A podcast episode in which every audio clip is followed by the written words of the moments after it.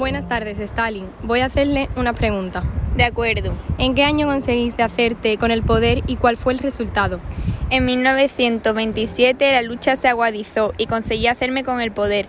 El resultado fue la orientación de la revolución hasta el establecimiento de un poder autoritario. ¿Por qué optaste? Opté por ponerle fin a la economía mixta y forzar la colectivización de toda la propiedad. ¿Qué impuso tu sistema? Impuso a la primacia absoluta de la ideología comunista dentro del Estado y la sociedad soviética. A partir de entonces ejercí a una dictadura personal y aniquilé a todo el que se puso a hacerme sombra. Stalin, ¿qué creaste? Una nueva clase social privilegiada, la nomenclatura. ¿Quién formaba parte de esta?